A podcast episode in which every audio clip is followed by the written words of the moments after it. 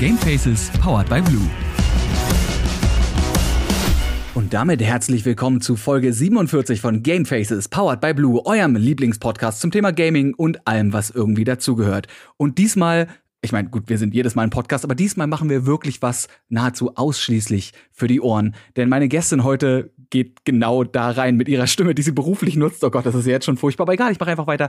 Meine Gästin heute, Rike Werner, Synchronsprecherin. Und bevor ich euch jetzt mit meiner Stimme hier noch weiter auf den Keks gehe, hole ich lieber äh, die Profi, die Profi ran.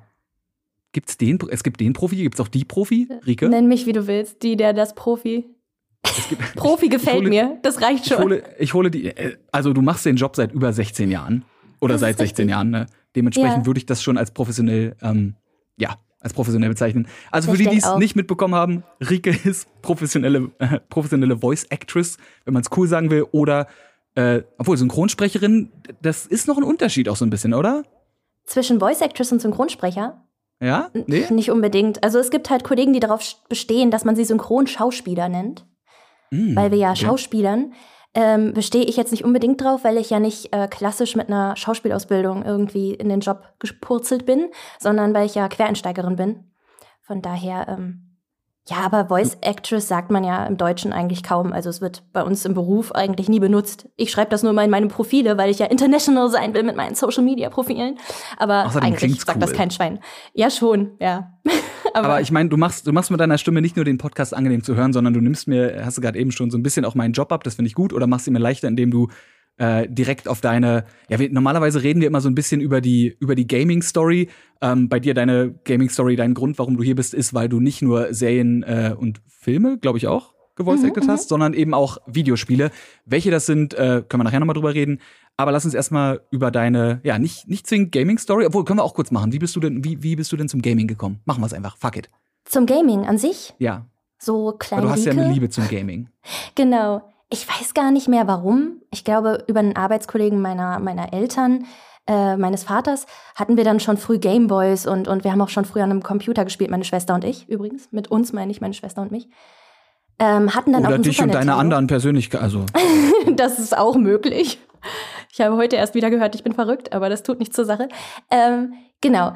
Und mit meiner Schwester habe ich dann früh schon viel gespielt oder mit Nachbarskindern oder so. Also da waren Konsolen halt voll das Ding draußen gespielt und dann rein und irgendwas gespielt am Super Nintendo. Ähm, wurde uns aber früh auch wieder weggenommen, weil meine Schwester und ich uns so geprügelt haben um das Ding, dass meine Mutter gedacht hat, das ist keine gute Idee. Dann war der Super Nintendo irgendwann weg. Und ab da war ich dann irgendwie ein Sony-Kind. Dann habe ich jede Playstation mitgenommen, die auf den Markt gekommen ist. Und halt auch viel am Computer gespielt. Ja, es hatte mich einfach. Was soll ich sagen? Was du aber auch, äh, verständlich, was du aber auch gemacht hast, ist natürlich Animes geguckt.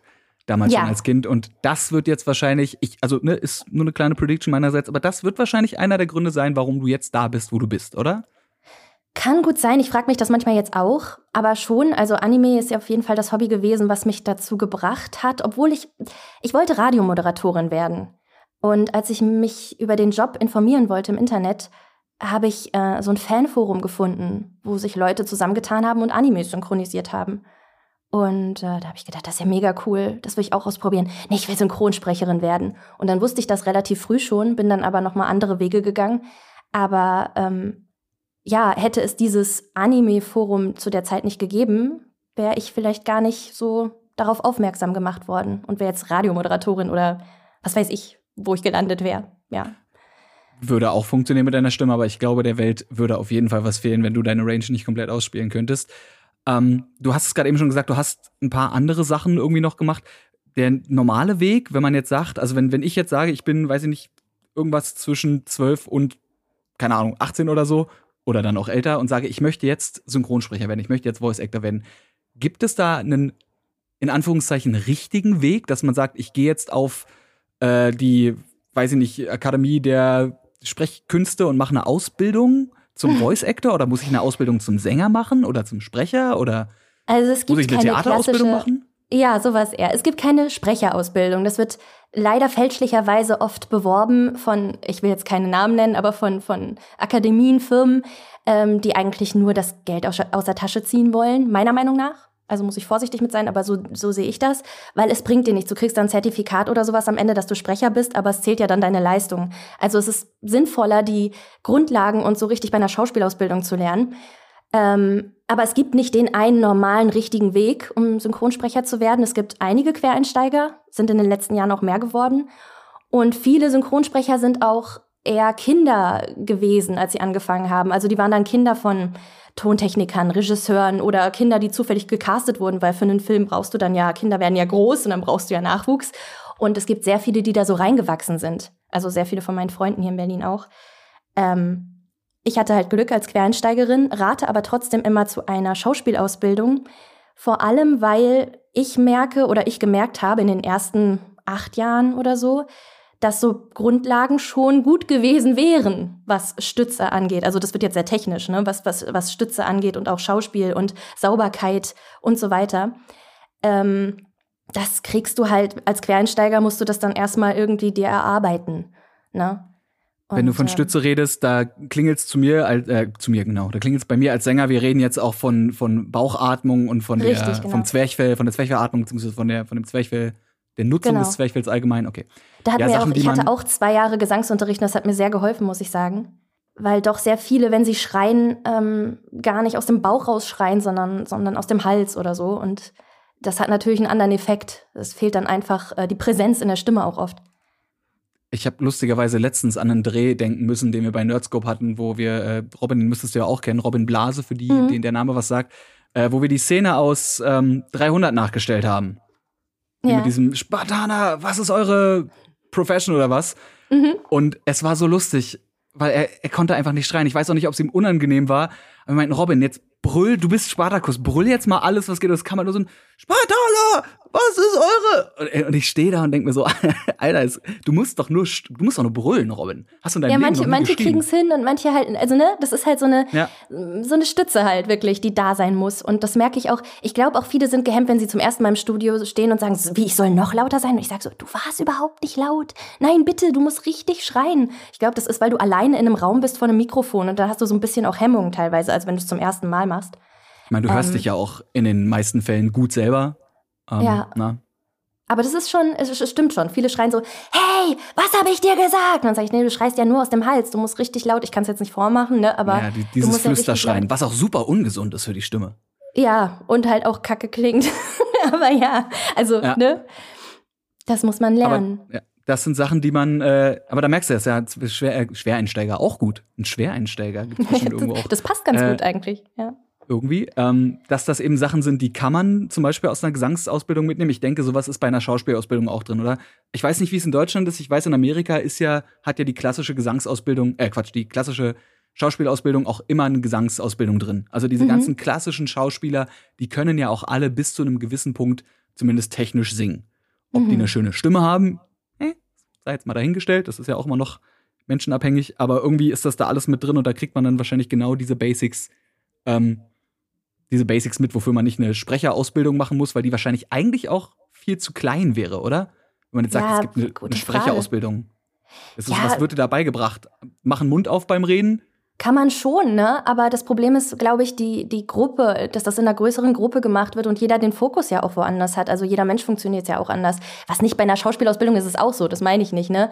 Aber es ist auf jeden Fall der seriösere Weg, und du wirst halt ernster genommen, wenn du von einer Schauspielschule kommst, als wenn du sagst, ich war bei einer Akademie, habe da viel Geld dagelassen und habe hier ein Zertifikat, auf dem steht, ich kann sprechen. Also das ähm, ist ja, das ist halt bei diesen ganzen äh, privaten. Ich muss jetzt auch sagen, da sind bestimmt nicht alle schlecht, aber viele von diesen privaten Schulen, die sind ja auch sackteuer.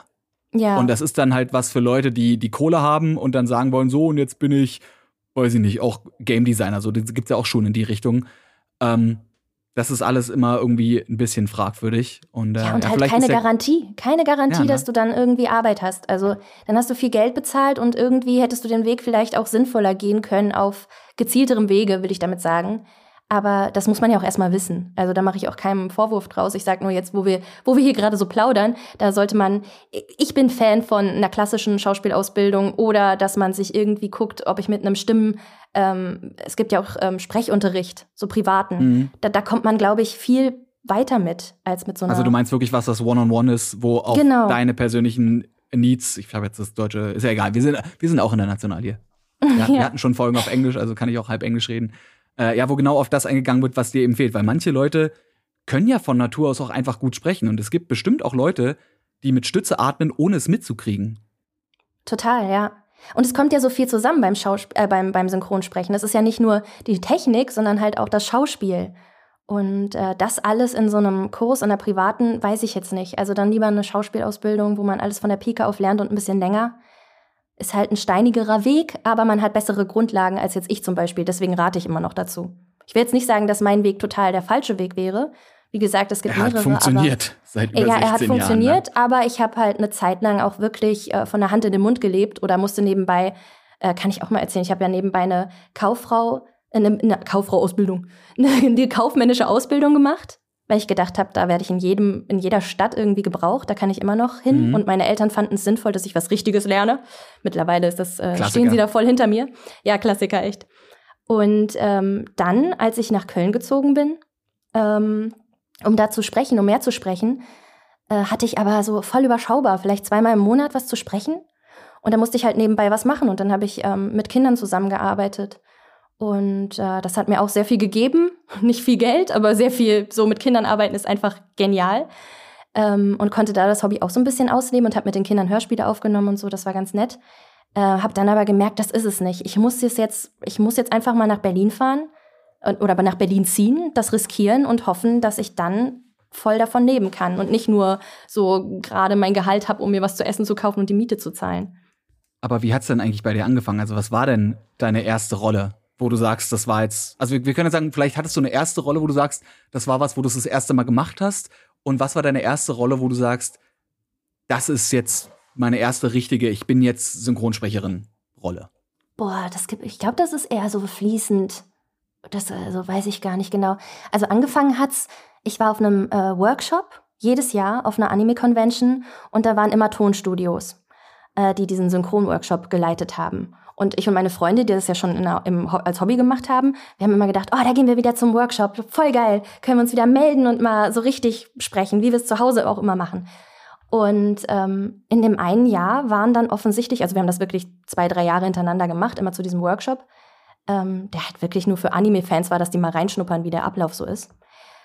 Saßen da dann Leute zwischen den ganzen Anime-Fans, die da irgendwie nicht so richtig reinpassten. Und dann wurden wir nach dem Workshop angesprochen, ich und zwei, drei andere Freunde, ob wir uns vorstellen können, bei einem richtigen Casting mitzumachen. Das heißt, wir waren eigentlich nur zur richtigen Zeit am richtigen Ort. Wir wussten schon alle, also da wir saßen Talent Scouts drin, oder was? Ja, das waren einfach welche von einem Tonstudio, die nach neuen Talenten gesucht haben, ja. Abgefahren. Und äh, dann wurden wir zu einem Casting eingeladen für ihre Sprecherkartei und dann hat's bei äh, hier The True Blackie, Dennis Seemann und mir äh, sofort geklappt und auch Birte Baumgart, ich weiß nicht, äh, Paper Blossom war sie mal. Na klar, also ich, also ich genau, die sind ja das, äh, genau das Tube Clash Opening. Ähm, genau, die, die, wir drei waren so, sozusagen, wurden da angesprochen und dann hat das auch geklappt und dann hatten wir da unsere ersten kleinen Rollen und ich weiß noch, dass meine ersten Rollen immer gestorben sind. die ersten zwei, drei, die ich hatte, halt zum Ausprobieren so. War ganz cool. Ähm, und anders als in Berlin zum Beispiel, wo man hier mit Ensemble Menge Masse anfängt, das heißt ähm, alles, was im Hintergrund so ist, wie so ein Fest, Jahrmarkt, irgendwas oder, oder Kneipenprügelei oder sowas. Also, also Leute, die sagen wie, hast du mal diesen Fleischbällchenstand gesehen? Wow. Genau. So Gebe ich mir jetzt rein. Wo dann im Buch nicht Weil unbedingt mal Text steht hier in Berlin, sondern sowas wie Adlib oder so. Was, was heißt einfach das, was man halt so sieht, bedienen bitte. Ähm, dann kann man da spontan mit den Kollegen, jetzt in Corona-Zeiten nicht, aber dann ist man zu fünf, sechs vielleicht mal sogar im Studio und unterher, also füllt das dann so mit Leben, ne, nimmt dann auf. Und so fängt man normalerweise an. Dann kannst du nämlich von den Kollegen auch lernen und so, die du halt äh, mit in der Kabine hast. Und dann hast du auch vielleicht mal einen einzelnen Satz als Frau A, die durchs Bild geht und sagt, ich möchte diesen Apfel kaufen oder sowas. Und das sind dann so die kleinen Schritte, die man so geht, um irgendwann aus, aus manche Leute machen auch immer Menge, weil es lohnt sich ja auch finanziell. Aber irgendwann wächst du da vielleicht auch raus und sagst, du willst jetzt nur noch Rollen machen oder sowas. Und das hatte ich aber gar nicht diesen Anfang. Denn äh, in Köln-Düsseldorf, wo ich gesprochen habe, ähm, da haben wir direkt kleine Rollen gesprochen, zum Beispiel. Deswegen bin ich auch immer direkt gestorben, so in den ersten paar, in den ersten paar Serien. Aber es war cool. Und so habe ich dann aber auch natürlich Learning by Doing schnell gelernt, weil sie mir dann auch schnell größere Rollen zugetraut haben, was vielleicht ein bisschen früh war, so rückwirkend betrachtet. Also für mich super geil, weil ich gelernt habe, aber für die Serien, wenn wir mal ganz ehrlich sind, vielleicht nicht ganz so optimal. Ich will jetzt nicht undankbar erscheinen, also ich finde nee, wieso? Super. Ich, ich finde es eine gute Selbsteinschätzung zu sagen, es hätte besser sein können, wenn wer anders da gewesen wäre. Genau. Und du bist ja dankbar, dass du die Chance hattest. Also. Genau.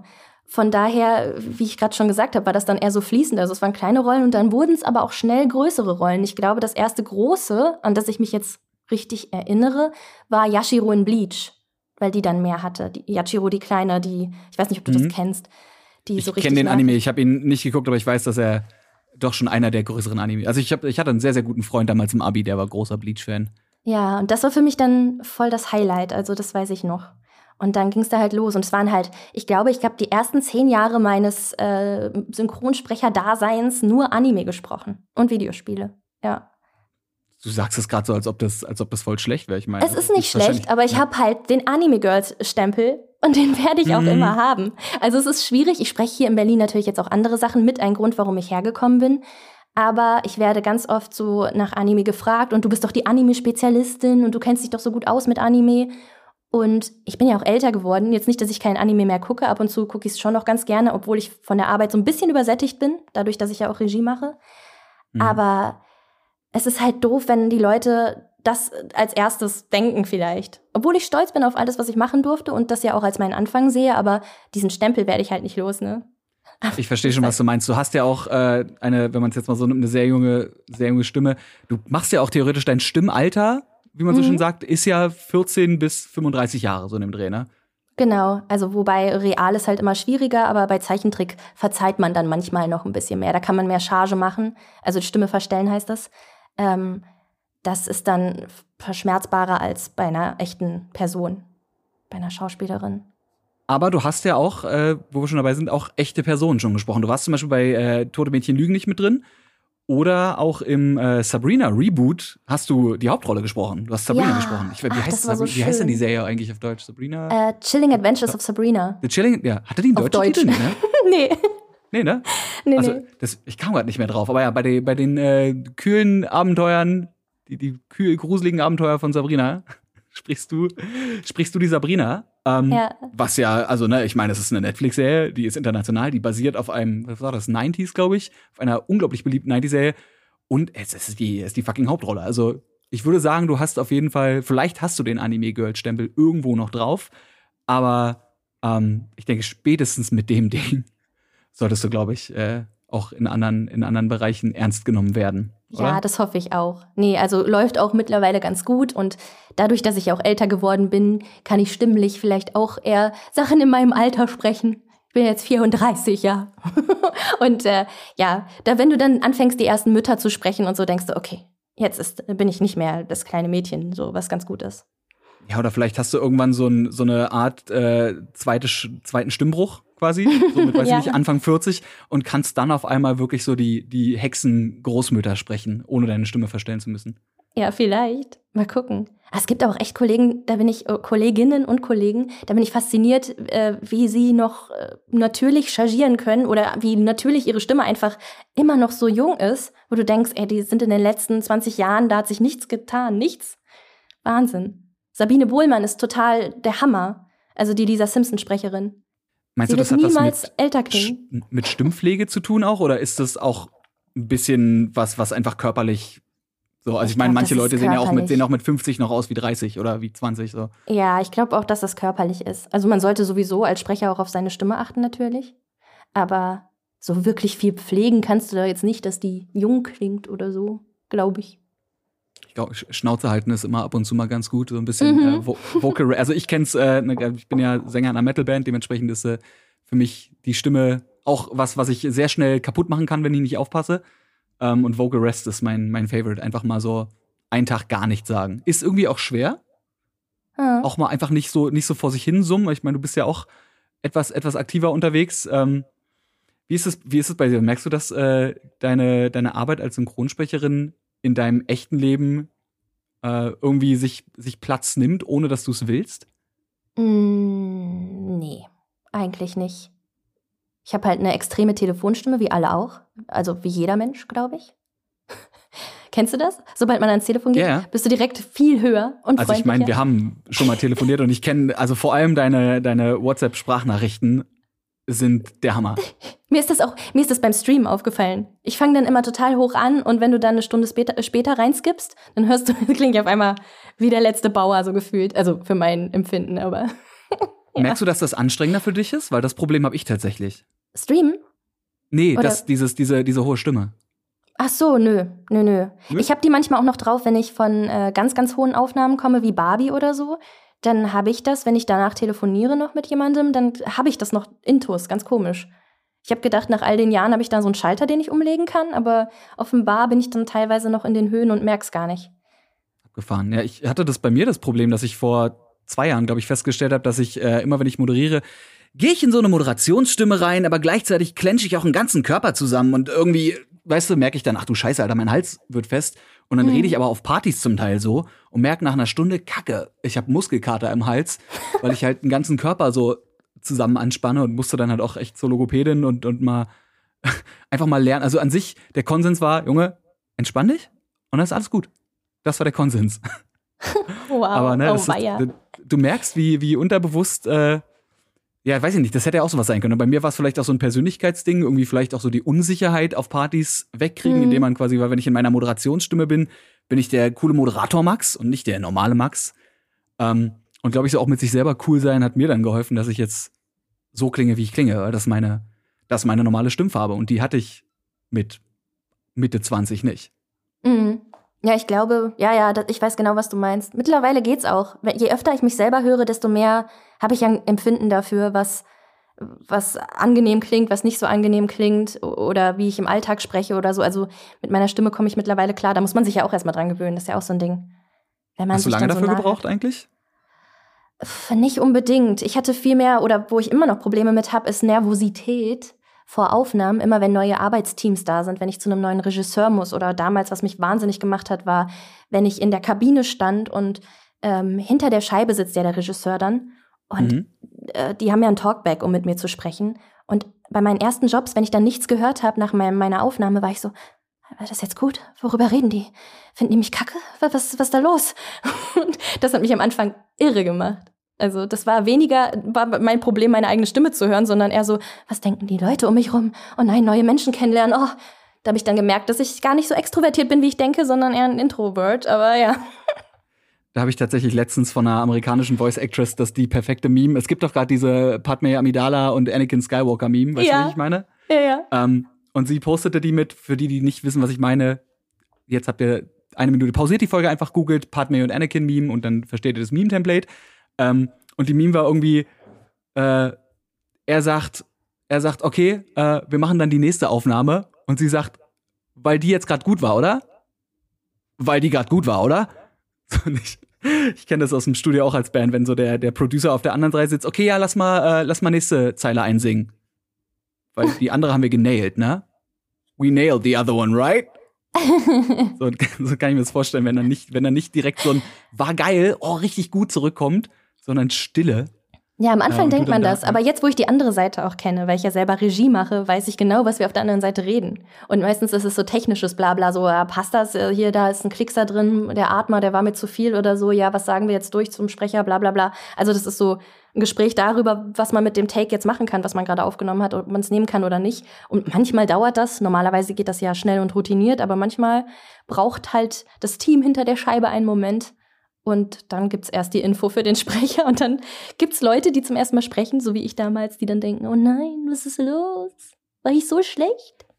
Das ist ja auch dann meistens die Frage, was ist, was ist jetzt weniger Aufwand? Lassen wir den Take jetzt nochmal machen oder kriegen wir das in der Post dann einfach oder beziehungsweise einfach im Edit irgendwie rausgearbeitet? Genau, Ähm, ja. Wahrscheinlich auch wie bei Leuten, die Fotos machen und dann auf die Fotos gucken und nichts sagen und einfach überlegen, kriege ich jetzt die Möwe, die da im Hintergrund ist, rausretuschiert? oder machen wir einfach, kriegen wir den Take nochmal genauso gut hin? Kann ja auch sein, Ja. dass dein Take unglaublich gut war, aber in dem Moment hat irgendwer eine Flasche Wasser umfallen lassen. Ähm, und dann ist die Frage, kriegt man diesen Take nochmal genauso geil hin? Ähm, oder ist es, hat man Angst, dass man irgendwie Intensität verliert und äh, man sollte lieber gucken, dass man in der Post da irgendwas rausretuschiert bekommt? Ja, ist genau wie du sagst. Also die meisten von meinen Kollegen sind Fans vom Nochmalmachen, weil du hast es gerade noch so intus. Du lernst das ja mal ganz schnell auswendig und sprichst dann. Und die wollen es dann lieber nochmal machen, bevor da ewig diskutiert wird, was ich voll verstehe. Also geht mir selbst auch so, wenn ich spreche. Aber es ist auch so, wie du gerade schon gesagt hast mit der Flasche, wenn, wenn ein Take so geil ist, dass man denkt, oh, guck mal, da war ein Schmatzer drin, kriegen wir den nicht raus, dass dann da doch mal länger dran gesessen wird. Aber ja. Wo wir gerade äh, von, von anderen Teams reden und vielleicht auch von der Größe der Produktion, wo man eventuell sagen kann, da habe ich äh, noch mal mehr Respekt davor, als wenn es, also nicht, dass du irgendwelche kleinen Kackjobs gemacht hättest, äh, aber es, ne, es gibt ja verschiedene Größen von Jobs, die man annimmt, gerade in der Branche. Ähm, merkst du da auch, dass du bei was, was wirklich, wenn du sagst, es ist jetzt eine Marke, die ist international gigantisch, dass du da mehr aufgeregter bist als sonst? Ist eigentlich eine ziemlich blöde Frage, weil ich denke, die Antwort ist ja. Aber kann ja auch sein, dass du jetzt sagst, nö, das ist so ein, du bist dann in einem Charakter drin und da schaltest du komplett aus, in welchem Universum das spielt. Ja, ich habe eine ganz komische Antwort auf diese Frage. Und zwar hängt es Geil. bei mir wirklich mit den Menschen zusammen und nicht mit, also wenn, wenn jetzt irgendwas käme für einen Superheldenfilm oder für einen Disney-Film, was ja mein Traum ist oder so, äh, dann bin ich gar nicht aufgeregt, weil es ein Disney-Film ist, sondern weil ich dann weiß, wer der Regie macht. Und das sind ja auch ganz große Kollegen, zu denen ich aufgucke, seit ich diesen Traum habe, das zu machen. Und dann bin ich eher so, oh mein Gott, das ist der Sprecher von bla bla bla oder oh, das ist der Regisseur, der schon den, den und den Film gemacht hat und bin wegen der Person, mit der ich dann arbeite, nervöser als wegen der Produktion, die es im Endeffekt ist, weißt du, ob es jetzt ein Disney-Film ist oder Versteh was auch ich voll, immer. Ja. Weil Rollen finde ich, du gibst dir ja bei jeder Rolle viel Mühe. Natürlich ist es krass, wenn es dann ein Disney-Film ist, da freust du dich dann halt noch mal mehr. Aber von der Aufregung tut sich bei mir da nicht so viel. Das hat dann eher mit dem Menschen zu tun. Ganz komisch. Ich bin komisch. Es ist schon okay. Ist, ne, ist, nee, ist, ne, ist eigentlich eine, eine gute äh, und verständliche Antwort. Ähm, dementsprechend drücke ich dir ab jetzt eigentlich nur noch die Daumen, dass du nur noch mit Leuten zusammenarbeitest, die vielleicht auch super krass groß sind, aber trotzdem alle super cool sind. Ja, dass du einfach. Ja, das, das, ist halt, es ist schön, Leute zu treffen, zu denen du aufsiehst, weil du denkst, du kannst so, so viel noch von denen auch, auch lernen. Weil ich finde, man lernt halt nie aus, egal wie lange du den Job schon machst. Und es entsteht immer eine andere Dynam Dynamik, egal mit welchem Team du arbeitest. Es ist ja ein Regisseur, dann ein Tontechniker und ein Cutter noch, ähm, mhm. mit denen der Sprecher zusammenarbeitet. Und jede Personenkonstellation hat dann eine andere Dynamik und das ist irgendwie ganz spannend, finde ich. Glaube ich. Ich hatte die Frage gestellt, weil ich jetzt mal äh, langsam aber sicher den Übergang zum äh, titelgebenden Game dieses Podcasts äh, machen wollte. Mhm. Denn du hast ja, wir haben darüber geredet, du hast nicht nur unendlich viele Animes. Ich weiß gar nicht, wie viele Sprecherrollen hattest du im Anime? Warte, ne, das kann Zahl? man sogar genau sagen. Warte, gib mir eine Sekunde. Bist du jetzt auf Wikipedia und zählst? nee, es gibt eine Seite, die heißt Anisearch und da sind alle nur, nur Anime-Rollen verzeichnet. Und das sind 189. Holy fuck! Ja. Also da sind auch kleine, ganz kleine Rollen dabei, wie Frau A, die durchs Bild rennt, aber insgesamt sind es wohl 189 Rollen. Schon echt viel. Kein Wunder, dass ich das Anime-Girl bin, ich verstehe es. Ja, du hast aber auch, also eine meiner Favorite-Rollen tatsächlich, die du gesprochen hast, äh, war Selim Bradley. Äh, Bradley, Selim Bradley aus, ähm, nee, der heißt Bradley, oder? Bradley, ja. Bradley, Bradley, Führer Bradley? Ich glaube, Bradley. Aus äh, Full Metal Alchemist und Full Metal Alchemist Brotherhood. Ähm, was übrigens auch so ein Ding ist, der ist ja, das ist ja ein kleiner Junge. Mhm. Und du bist ja kein kleiner Junge. Das ist richtig. Und was, geht, was geht los da rein? Oh nein, ich, ich würde spoilern. Aber Selim äh, kommt ja in beiden, äh, in beiden Serien vor, ne? Mhm. Und ich hatte ihn damals schon, da hat er nicht so viele Takes gehabt. Und dann kam er wieder vor. Und dann habe ich mich richtig gefreut. Und es wird ganz oft gemacht, dass ähm, kleine Jungs von Frauen gesprochen werden, weil, ähm, ja, weil Jungs sonst vielleicht in Stimmbruch kommen und dann tauchen diese Rollen immer wieder auf, wie bei Hunter x Hunter oder was auch immer. Oder Pokémon ist auch ein gutes Beispiel. Das waren ja bisher immer Frauen, bis auf den neuesten Ash. Das ist, glaube ich, Felix mhm. Meyer. Ähm, ja, und das wird halt gemacht, damit nicht immer, wenn jemand in Stimmbruch kommt oder so, das gewechselt werden muss und damit es halt noch authentisch jung klingt irgendwie. Ich selbst bin aber Fan davon, dass man äh, echte Kinder nimmt, ehrlich gesagt. Gut, bei Selim vielleicht ein bisschen brutal gewesen, aber ähm, ja. Das, trotzdem. ja, das wäre irgendwie ein bisschen, bisschen weird gewesen, da ein kleines Also ich finde, es funktioniert schon. Es gibt sehr viele Kolleginnen, die auch schön äh, so eine Charge haben, dass das wirklich schön jungenhaft klingt. Ich selbst sehe mich da jetzt auch nicht so, aber ähm, ja, ich selbst bin eigentlich mehr Fan, wenn es wirklich Jungs machen. Lustiger Satz. Äh, um von, von meinem absoluten Lieblingsanime of all time wegzukommen, kleiner Sidefact über mich, ähm, lass uns mal zu Spielen gehen, denn Spiele unter anderem, über die ich jetzt gerade eben reden wollte, waren natürlich so große Titel äh, wie Cyberpunk 2077, bei dem du eine äh, äußerst erwachsene Rolle sprichst. Wenn man es jetzt mal so sagen darf. In Cyberpunk habe ich so viele unterschiedliche Rollen. Ich habe es richtig geliebt, das Spiel Echt? zu spielen, weil du weißt ja, wenn du äh, Videospiele machst, oft nicht, wie deine Rolle aussieht. Und wenn du dann als Sprecher dieses Spiel selber hast und dann legst du los, denkst du so, ach, wo, wo bin ich? Und dann redest du mit irgendeinem NPC und es ist einfach deine Stimme, ist so ein lustiges Gefühl. Also da hattest du dann aber auch keinen keinen Schiss davor, weil du ja wahrscheinlich das Team bestimmt auch kanntest, denn du hast ja in äh, The Witcher auch eine Synchronrolle. Genau. Und das, da kann, könnte ich mir zumindest vorstellen, dass da mit dem gleichen Produktionsteam gearbeitet wurde, oder? Leider nicht, nee, leider nicht. Oh. Witcher habe ich in NRW aufgenommen und ähm, äh, Cyberpunk wurde in Berlin aufgenommen. Also das war leider Almost. nicht das gleiche Studio. Aber ja, und ich kannte das Team auch nicht so gut, aber irgendwann, wenn du jetzt darauf anspielst, was Hemmungen und so angeht, irgendwann verlierst du auch Hemmungen, was, was beim Synchron so. Also ich bin immer aufgeregt vor den Jobs, aber wenn ich dann in der Kabine bin, dann mache ich auch alles, was gemacht werden muss, ohne mich da Mhm. irgendwie. Das gehört, ich glaube, das hast du einfach nach einer Zeit. Darfst halt keine Hemmung haben. Bist ja auch nicht du. Du schlüpfst ja in die Rolle. Alles cool. Das ist auch wieder wahr. Und man sieht dich ja vor allem nicht mal. Das ist ja, glaube ich, noch mal ein, ein weiterer Vorteil. ja. Äh, Also außer jetzt eben die Leute halt bei der Aufnahme, aber nicht im fertigen Spiel. genau, das wollte ich gerade sagen. Du bist zwar mit einem Cutter im, im Raum und als ich in meiner ersten Serie so eine Sexszene hatte, war ich auch so, okay, jetzt werden mich alle stöhnen. Das war schon beim ersten Mal komisch, aber das gehört halt dazu. Ich, du, ich würde das tatsächlich verbuchen unter äh, Professionalismus.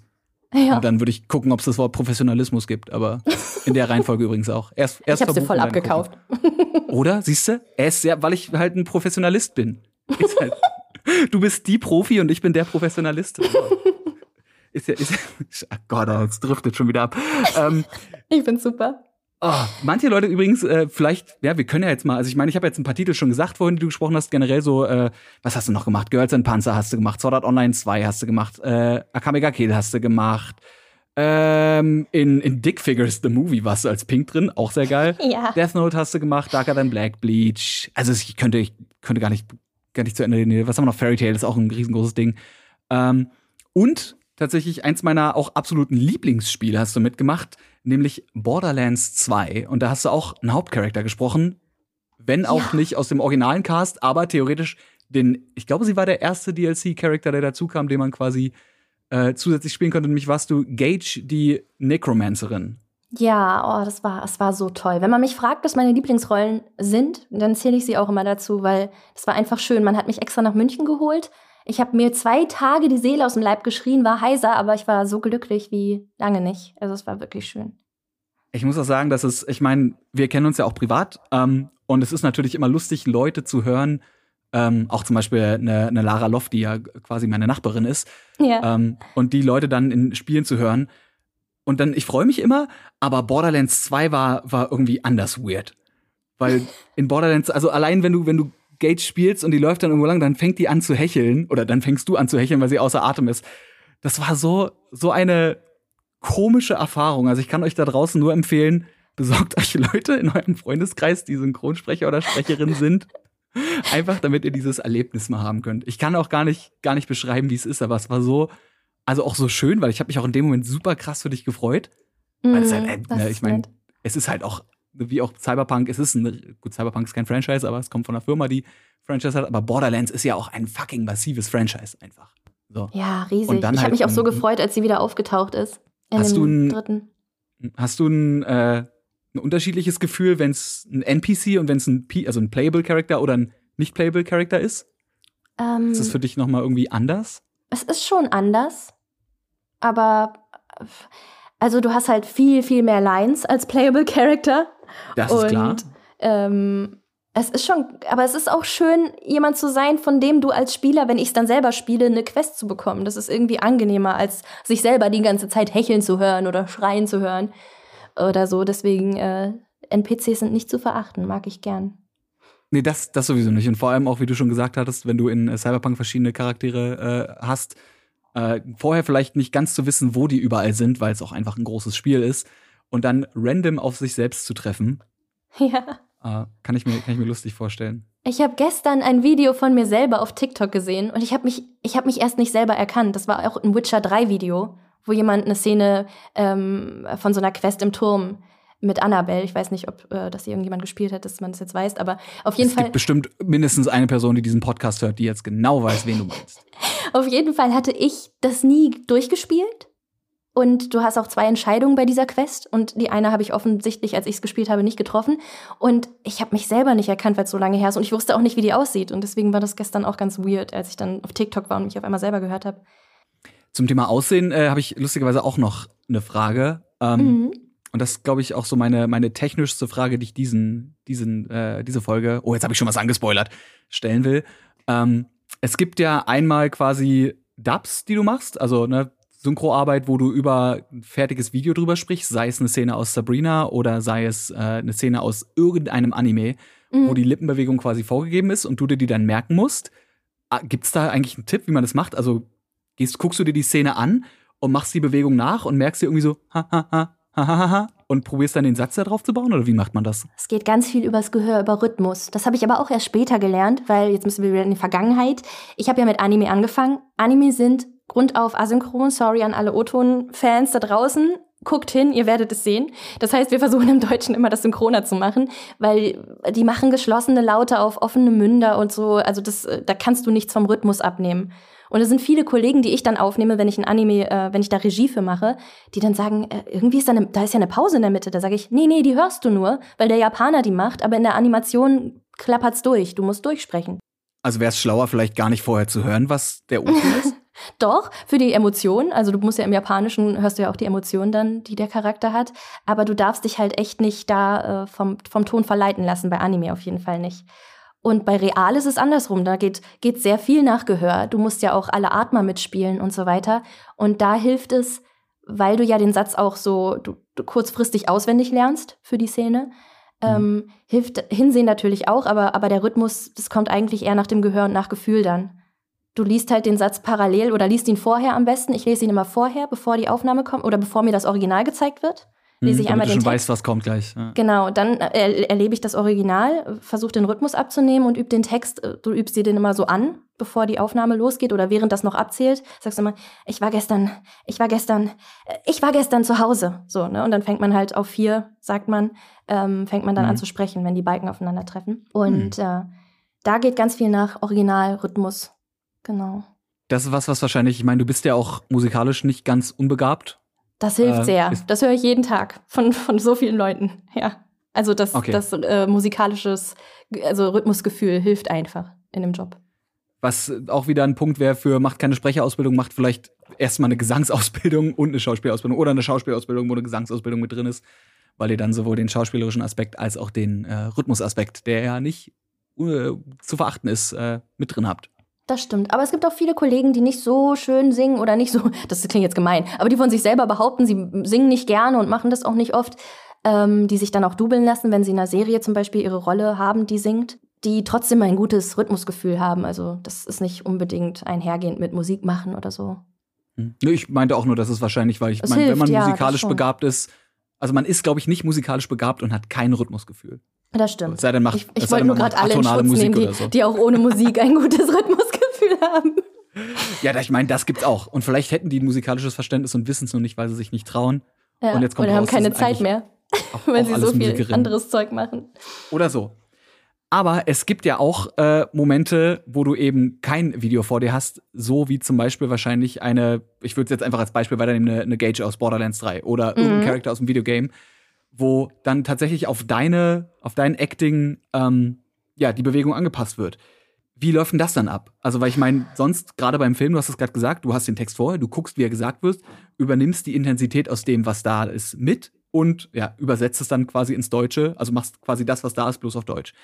Jetzt hast du aber einen Charakter, der wird vielleicht beschrieben, ja, da würde vielleicht gesagt, Gage ist irgendwie, die ist so ein bisschen, die ist ein bisschen durch, ja, die ist ein bisschen drüber einfach. ähm, und an sich sehr freundlich, aber auch ein bisschen bloodthirsty. Aber das sind ja nur Worte auf dem Papier. Und im Richtig. Endeffekt steht dann da eine Rike in einer, in einer Aufnahmekabine und muss diesen Worten irgendwie ihren Flair mitgeben. Aber, also A, wie machst du es? Und B, wie viel Rike ist am Ende noch in der Gage drin? Das ist eine gute Frage. Ich glaube, die, die zweite Frage ist echt schwer zu beantworten. Aber zur ersten. Ähm, ja, Videospiel wird ganz anders aufgenommen als synchron. Du hast vielleicht Einblick in das Audioprogramm, dass du siehst, wo das Original liegt. Du kriegst einmal das Original reingespielt und dann sprichst du direkt hinterher dein Deutsches. Mhm. Und das heißt, du nimmst halt alle Emotionen einfach nur dem Audiofile vom Original ab. Schwierig sind natürlich so Bögen, also Betonungsbögen, weil natürlich die amerikanischen Bögen nicht immer für deutsche Bögen funktionieren. Die sind halt unterschiedlich. Das heißt, du weißt manchmal nicht, welches Wort ist gerade wichtig, was muss ich betonen? Muss ich das genauso machen wie sie? Ne? Mhm. Äh, zum Beispiel, ah, was mir fällt gerade nicht kein gutes Beispiel ein, da bin ich immer so unspontan. Hello there, ne? Zum Beispiel, wenn sowas, mhm. dann sagst du nicht, Hallo da drüben. Also kannst du machen, aber es ist halt sehr eins zu eins. Du kannst auch sagen, Hallo da drüben, was dann ein bisschen deutscher, natürlicher, du weißt, worauf ich hinaus will, mhm. kommt. Das heißt, wenn du dann diesen, diesen englischen Ton hast und du versuchst halt das abzunehmen ganz schnell, zum Glück gibt es ja einen Regisseur, der weiß, worum es gerade geht, worauf der Take vielleicht bezogen ist im Videospiel, aber im Grunde mischt der sich nur ein, wenn irgendwas nicht sitzt. Das heißt, es ist einfach krasse, schnelle Akkordarbeit fast schon, weil du hörst halt das Original, Aufnahme, Original, Aufnahme, Original, Aufnahme, bis der Regisseur irgendwie sagt, äh, das doch bitte nochmal oder da hat super krass geklickst, sagt dann der Tontechniker oder sowas. Aber äh, deswegen ist Videospiel auch echt anstrengend. Wird auch anders vergütet, also von der, von der Bezahlung wird das anders gemacht. Das wird pro Stunde berechnet und nicht wie äh, bei Synchron pro Take oder so. Weil Deswegen wahrscheinlich auch diese Akkordarbeit, Nee, eigentlich ja. nicht. Eigentlich müsste. Also ja, doch die Akkordarbeit, damit es günstiger wird, aber du willst eigentlich schön langsam sprechen. Und was die Mundbewegung angeht, da wird es ja technisch immer besser. Das wird ja nicht uns angepasst unbedingt. Meistens hofft man einfach, dass es passt. Also es wurde jetzt in den Jahren perfektioniert, aber da gehe ich jetzt vielleicht auch zu sehr ins Detail. Ähm, mittlerweile gibt es ja Engines, die das dann wirklich der Wellenform anpassen von der Aufnahme. Semi gut. bei manchen Spielen ist es mir positiv aufgefallen, bei manchen noch nicht so ausgereift. Ähm, und äh, worauf wollte ich jetzt eigentlich hinaus? Ach so, ja, weil wir ja ohne Bild aufnehmen, haben wir manchmal Files, äh, die da im Original liegen, die dann wirklich Soundsync sein müssen. Das heißt, du musst perfekt diese Wellenform treffen, die das Original hat. Was schwierig ist, weil wir sind wieder bei dem Thema, ist ja eine andere Sprache. Und im Englischen kannst du alles viel schneller ausdrücken, was du sagen willst wo du mhm. im Deutschen viel mehr Wörter für brauchst, sage ich jetzt mal übertrieben. Das kann, kann man pauschal nicht so sagen, aber oft ist es so. Ich weiß aber genau, was du meinst. Also es gibt, es ist, es ist irgendwie, als wäre Deutsch die kompliziertere von beiden Sprachen. Wenn du so sagst, Sup, und dann sagst du im Deutschen, was geht? Und das dann auf die mhm. gleiche Geschwindigkeit zu bekommen, schwierig. Also sowas, ähm, ja, das ist halt, da finde ich das bei den Videospielen teilweise schwer. Ich habe einmal Videospielregie gemacht und da mussten alle Sounds, äh, alle Files Soundsync sein und das war wirklich schwer. Es war wirklich schwer. Glaube ich, aber da muss man sich dann wahrscheinlich einfach mit so, mit so Tricks und Mitteln äh, zu wissen helfen, wie man zum Beispiel auch Mundbewegungen, äh, also du sagst es gerade so geschloss, geschlossener Mund, offener Mund, ähm, was ist ein Konsonant, was ist ein Vokal, dass man da trickst. Mir fällt jetzt gerade irgendwie eine Szene ein, ähm, ich weiß nicht, ob du das Video kennst, das ist die Szene aus Der Hobbit 2, wo Smog am Ende losfliegt und sein I am fire, I am death mhm. sagt. Weißt du, was ich meine? Und da mhm. gibt es eine Compilation von, wie die Sprachen äh, gegeneinander verglichen klingen. Habe ich und auch gesehen, große, ja. Der große Plot-Twist ist am Ende, wenn Türkisches kommt und es klingt alles total böse und am Ende sagt er Olüyüm, glaube ich. Und es klingt einfach so lächerlich. Es klingt so, so nicht bedrohlich. So süß. Aber da gab es ein, da gab's einen Moment, Olüyüm, sagt er, glaube ich. ähm, aber es gibt einen Moment, wo er im Originalen sagt, äh, I am fire, I am death. Und du siehst, wie, wie der Mund zusammengeht für dieses TH, für dieses ja. Und sie haben es im Deutschen geschafft, aus Death der Tod zu machen mhm. und dieses zu einem T zu machen, obwohl er danach den Mund gar nicht aufmacht, wo ich mir auch denke, das ist, das ist so eine, so eine Kleinigkeit, aber das ist irgendwie so genial geschummelt. Ja, ähm, es ist auch oft Schummelei. Es ist auch, auch bei, bei, bei, bei Synchron hängt jetzt so viel von den Dialogbüchern. Ich finde immer mit den Büchern und den Übersetzungen bei Videospielen in dem Fall steht und fällt so viel weil da muss, das muss halt gut geschummelt sein. Du wirst so rausgerissen als Zuschauer, wenn das alles kacke aussieht auf dem Mund. Und das stört mich auch bei Videospielen immer noch sehr oft. Ich würde mir ja wünschen, dass das irgendwie mit Bild aufgenommen werden kann. Gerade so Spiele, die wirklich wie eine Geschichte erzählt werden. Wie äh, Life is Strange oder was gibt's mhm. denn noch? Assassin's Creed vielleicht auch, diese, diese Sequenzen. Ich weiß nicht, wie das. Nee, ich glaube, das wird auch ohne Bild aufgenommen. Teilweise gibt's das. Bei Cyberpunk hatte ich auch zwei Stellen, wo ich wirklich auf Lippen aufgenommen habe, auf so eine nicht fertige Figur aber viel zu selten. Und warum geht das nicht? Naja, weil man ja verschiedene Wege hat teilweise in Spielen, die du gehen kannst, was ja gerade das Spiel so ausmacht, ne? Mhm. Ähm, verschiedene Weil's Entscheidungen, die du treffen ist, kannst. Und dann müssen die halt alle in diese Files geladen werden. Das sind dann super fette äh, Dinger, wo keiner mehr durchblickt irgendwie. Das ist natürlich einfacher, die Files Stück für Stück aufzunehmen mit verschiedenen Antwortmöglichkeiten, als immer diese Videofiles. Die Vorbereitung wäre wahrscheinlich zu lang oder ich, ich weiß es nicht. Aber das wäre so schön, weil dann, dann könnte man arbeiten wie im Synchron und es würde viel besser aussehen und die Leute hätten auch ein besseres Gefühl für die Umgebung. Das haben wir noch gar nicht angesprochen. Ich wusste ja bei Gage nie, wo bin ich gerade? Auch bei Cyberpunk. Mhm. Bin ich mhm. in einem Raum? Bin ich draußen? Was passiert? So grob weißt du es manchmal. Kommt drauf an, was für eine Rolle ist aber du weißt auch nicht, wie weit steht jetzt der Charakter von mir entfernt. Oder ist das Spiel dynamisch und der Charakter geht weg und hört dich mal weiter weg und mal näher. Aber dann ist es komisch, wenn du ihm zurufst, dass du da unterschiedlich laut bist. Also das könnte man vielleicht noch mal irgendwie, ich weiß nicht wie, ich habe keine Lösung, aber das ist das, was ich finde, was fehlt bei so Videospiellokalisierung.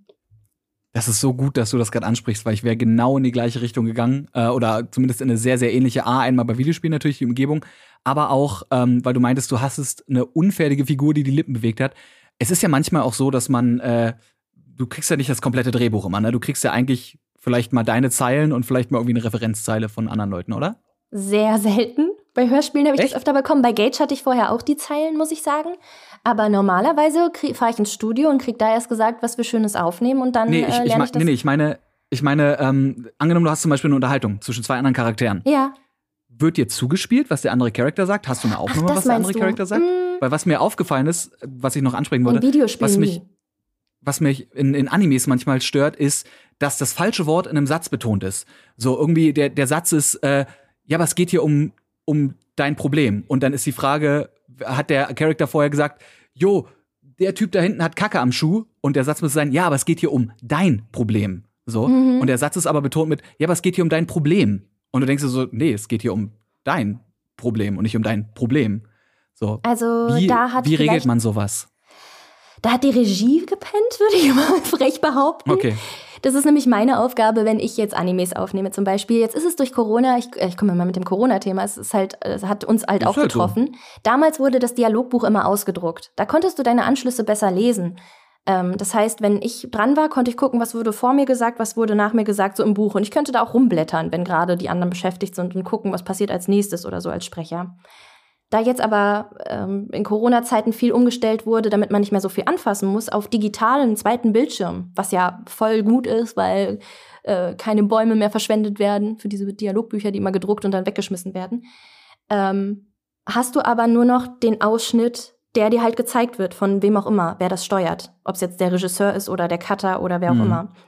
Ähm, das heißt, manchmal kannst du es auch selber scrollen, das ist super an so einem iPad oder sowas, aber manchmal sehe ich nur, was man mir zeigt und dann kann ich den Anschluss nicht mehr lesen. Und dann weiß ich als Sprecher jetzt nicht, uff, was wurde denn jetzt vor mir gesagt? Gerade wenn es Animes sind und es japanisch ist und du es nicht verstehst, denkst du so, boah, was muss ich jetzt betonen? Wenn es Englisch ist, hast du vielleicht noch einen Anhaltspunkt, wohin du musst, aber wenn es Japanisch ist, ist es manchmal echt schwer. Und äh, dafür gibt's dann die Regie, die natürlich sagt, so, guck mal, vor, vorher wurde das und das gesagt, die vielleicht auch nochmal hochscrollt in dem Dialogbuch und das zeigt, dass eben sowas nicht passiert, dass Leute aneinander vorbeireden, sondern miteinander reden. Ich überlege gerade, aber ich mach's auch einfach. Ich nehme jetzt den Satz, den du gesagt hast, mit der Frage, wo ich eigentlich hin muss, und äh, sage den Leuten, wo ihr jetzt hin müsst, ist in das Land der Leute, die traurig sind, weil diese Episode vorbei ist. Denn bevor wir zu sehr von vor dem Mikro zu hinterm Mikro wechseln, beenden wir die Folge, damit wir noch was für die nächste Episode haben. Denn in der nächsten Episode, und jetzt, ja, für die, die es nicht wussten, kommt der große Plot-Twist. Rike ist nämlich nicht nur, wo du hast es, glaube ich, schon vorhin fünfmal gespoilert, Rike ist nicht nur Synchronsprecherin, sondern macht den Job tatsächlich auch von der anderen Seite aus der Regie. Ähm, und wie das abläuft, ja, das werdet ihr jetzt nicht mehr erfahren. Das gibt's leider in Folge 44 von Game Faces. Nee, Quatsch, nicht 44, äh, 48. Meine Güte. Mathe oder Zahlenfolgen. War noch nie meins, wird auch nie meins werden, ist aber auch nicht schlimm. Rike, ich sage an dieser Stelle schon mal danke, dass du da warst. danke auch. Hat und, Spaß äh, ja, und macht vor allem auch äh, demnächst noch weiter Spaß. Wir hören uns nächste Woche wieder und dann äh, ja, gehen wir natürlich noch ein bisschen auch auf Rikes Rollen ein, aber werden uns vor allem natürlich auch von ihr einen Einblick verschaffen lassen in die Sicht von hinterm Mikro, vorm Mikro, je nachdem, wo man steht. Regie, ihr wisst Bescheid. Bis nächste Woche. Ciao.